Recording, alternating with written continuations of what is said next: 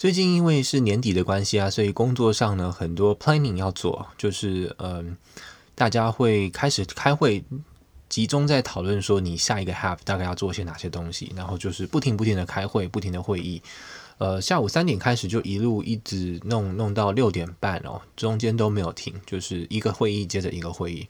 但其实也是还蛮好玩的啦，就是会感觉自己比较参与，比较好像自己有权利可以做决策跟呃做排程规划嘛，所以这这也是好的好事情啊，只是稍微比较累一点就对了。然后呃，今天比较特别可以讲的就是关于信用分数这个东西哦。我在八月六号的时候，那一天呢 po 一个文，就是说呢，我的信用分数呢，忽然之间呢掉了三十九还是三十六分，好像是三十九分啦。那原因就是因为那个时候刚好因为美国政府他们因应这个 COVID-19 这个疫情的关系呢，所以他们决定说让所有的学生贷款呢都可以暂缓，就是可以暂时不用缴，然后不用利息。那我因为我看到这个讯息的当下就想说，哎，其实我是可以有能力直接把这些贷款一次缴清的。我是那种不喜欢就是拖拖拉拉，就是因为你缴贷款，呃，可能拖久利息会越多嘛。那虽然那个利息可能很少，但是我会觉得有个东西在那边就很烦嘛。那既然有能力可以一笔勾销、一笔缴清的话，我想说就直接把它缴清吧。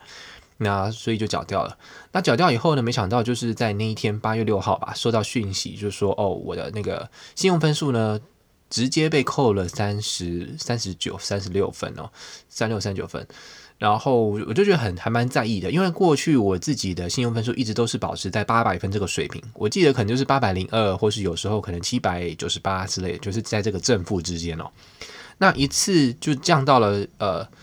六百。呃，什么七百六十几吧，所以我就觉得哇，这个这个跌幅是很大的，就是过去没有这么低过嘛，当然就会在意。虽然说这个信用分数对我来说好像没有什么用，暂时没有什么用处啦，就是高低不影响什么东西。但是你难得保持好多年哦，可能有十年的这个分数突然之间降低了，你当然还是会觉得这个怎么会怎么会回事呢？对不对？嗯、然后呢，呃，后来我就好好了，就慢慢慢慢释怀了。就是我那阵子好像还要打电话，积极的去问一些那种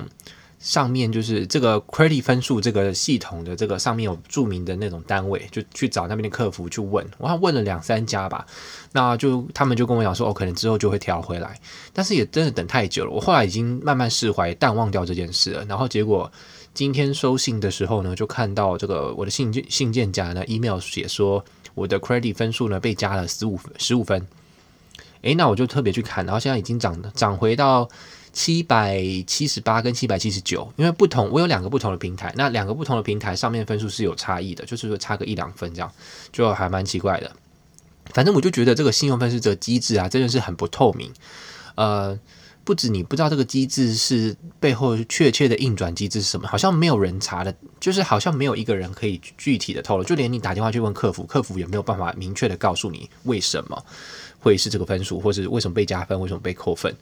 然后连他就是不同平台看出来的分数都还有差异，就会觉得这个东西真的是到底是怎么回事哦，还蛮讨厌的。对啊，这个金钱游戏，人家就说呃。嗯，有一个说法就是说什么呃，外星人还是什么呃，这种高龄就说哦，人类之所以呃是呃怎么讲哦，应该是说这个金钱的这个机制啊，这个货币货币制呢，其实是导致人类沉沦的一个最大的一个主因啊，就是人类就是因为会有货币要赚钱，所以才会有衍生这么多的烦恼跟这么多的世俗的东西。嗯，然后。嗯，就是那种掌权的、掌握的人，就是借由这个货币机制想要控制我们。哎，反正就是，对啊，就是讨厌这个感觉。